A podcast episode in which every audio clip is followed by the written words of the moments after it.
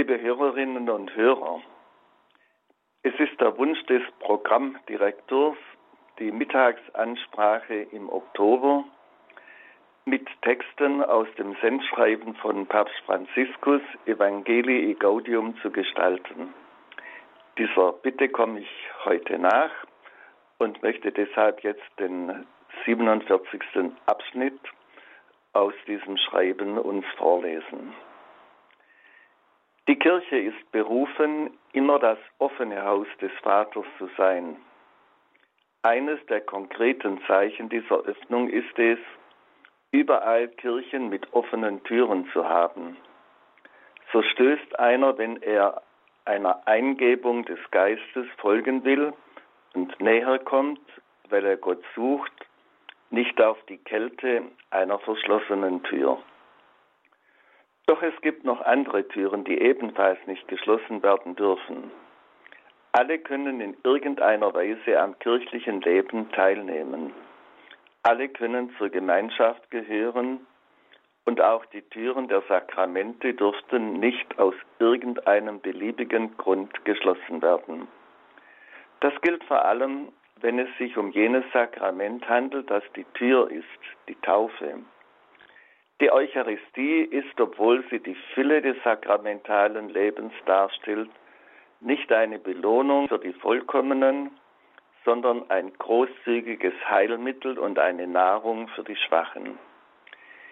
Diese Überzeugungen haben auch pastorale Konsequenzen und wir sind berufen, sie mit Besonnenheit und Wagemut in Betracht zu ziehen.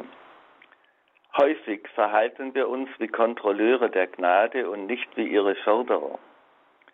Doch die Kirche ist keine Zollstation, sie ist das Vaterhaus, wo Platz ist für jeden mit seinem mühevollen Leben. Soweit also dieser Abschnitt 47.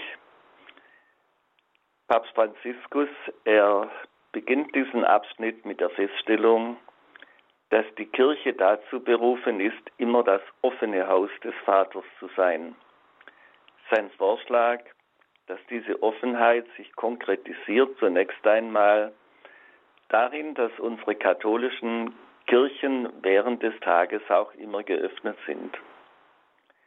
Die Kirche ist für uns Katholiken ja nicht ein bloßer Zweckbau, etwa der Versammlungsort der christlichen Gemeinde. Sie ist für uns zugleich das Haus Gottes, die Pforte des Himmels, die Braut Christi, ein Abbild des himmlischen Jerusalems, ein Ort, der gerade in seiner Zwecklosigkeit, in seiner zeitweiligen Nutzlosigkeit, jede Kirche steht ja die meiste Zeit ungenutzt leer da. Gerade so erinnert sie an den, der jenseits von allem Verzweckten da ist. Die Kirche ist für gläubige Katholiken ein Ort, wo sie Gottes Nähe suchen und erfahren, wo sie ihm danken, ihn loben und preisen. Sie ist ein Ort aber auch, wo sie in schweren Stunden Zuflucht suchen, wo sie Gott bitten für sich selber, für Menschen, mit denen sie verbunden sind, für die Nöte in der Welt. Sie ist ein Ort, an dem sie den Auftrag Jesu erfüllen und miteinander Eucharistie feiern, um ihm nahe zu kommen und sich von ihm neu für ihren Alltag rüsten zu lassen, für ihren Auftrag in der Familie, im Beruf und in der Öffentlichkeit. Die Kirche ist ein Ort, mit dem sich viele Erinnerungen verbinden, etwa an die Taufe eines Kindes, an die Erstkommunion und Firmung, an die Eheschließung, an einen Trauergottesdienst für den verstorbenen Vater die verstorbene Mutter. Die Kirche ist ein Ort auch, an den sie sich mitten aus der Hektik des Alltages zurückziehen können, um still zu werden, zur Ruhe zu kommen und Gott ihr Leben und das der ihren anzuvertrauen. Die Kirche ist ein Ort, der sie an eine andere Wirklichkeit erinnert als die sichtbare und greifbare an die Welt der Engel und Heiligen, an jenen, von dem der Apostel Paulus sagt, dass wir in ihm leben, uns bewegen und sind. Liebe Hörerinnen und Hörer, all das kann und will eine Kirche sein. Die offenen Kirchentüren sind deswegen ein starkes Zeichen, das viele Menschen zu nützen wissen, gar nicht so selten auch solche, von denen wir es gängigerweise nicht erwarten. Wir haben hier einen stillen Ort, in dem ein Mensch für einige Zeit zur Ruhe kommen kann, an dem er Gott seine Sorgen anvertrauen kann. Leider ist dieses Zeichen heute in Gefahr zu verschwinden, weil Vandalismus auch vor unseren Kirchen nicht Halt macht und manche Gemeinde ihre, kind, ihre Kirche außerhalb der Gottesdienstzeiten geschlossen hält. Das wirksamste Mittel, eine Kirche offen zu halten, ist sicher die Einladung an die Gemeindemitglieder möglichst oft, wenn sie an der Kirche vorbeikommen, eine Besuchung bei Christus im Tabernakel zu machen. Hilfreich fand ich die Regelung in der letzten Pfarrei, die ich vor meiner Pensionierung betreut habe.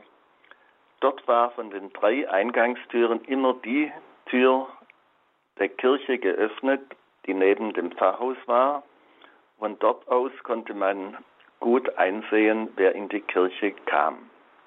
Das hatte den Vorteil, dass wenn ich, die Sekretärin, der Mesner, meine Hausfrau oder sonst jemand beobachtet hat, dass ein verdächtig erscheinender Besucher die Kirche betreten hatte, wir einfach in die Kirche gegangen sind, um nachzuschauen.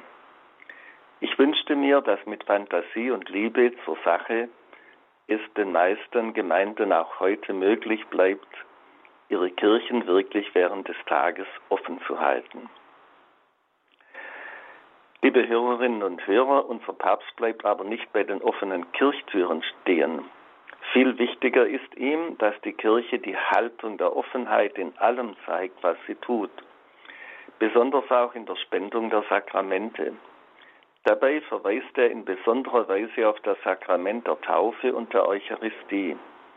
Er spricht sich gegen jeden Rigorismus aus, wenn jemand um die Taufe seines Kindes bittet oder die heilige Kommunion empfangen will.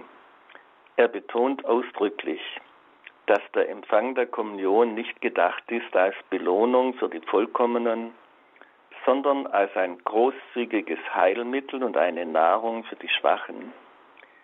In den letzten beiden Sätzen in diesem Abschnitt beklagt der Papst, dass die Praxis oft anders ist. Heute verhalten wir uns oft wie Kontrolleure der Gnade und nicht wie ihre Förderer. Doch die Kirche ist keine Zollstation, sie ist das Vaterhaus, wo Platz ist für jeden mit seinem mühevollen Leben. Für mich heißt das, wenn es um einen konkreten Menschen geht, der wirklich Verlangen nach der Eucharistie hat, dann werde ich ihm kein Hindernis in den Weg legen, sondern ihn willkommen heißen. Mir ist der Grundsatz des heiligen Franz von Saal immer eine hilfreiche Leitlinie gewesen. Zu viel und zu wenig nachsichtig sein, beides ist gefehlt. Es ist für uns Menschen schwer, die Mitte zu halten. Doch wenn ich fehle, dann will ich lieber durch zu große Milde als durch zu große Strenge fehlen. Ich wünschte mir, dass jeder von uns in allem, was er sagt und tut, nicht das Bild einer engen und überstrengen Kirche vermittelt, sondern einer offenen Kirche. Ich wünschte mir, dass jeder Getaufte verinnerlicht, womit Papst Franziskus diesen Abschnitt beginnt. Die Kirche ist berufen, immer das offene Haus des Vaters zu sein.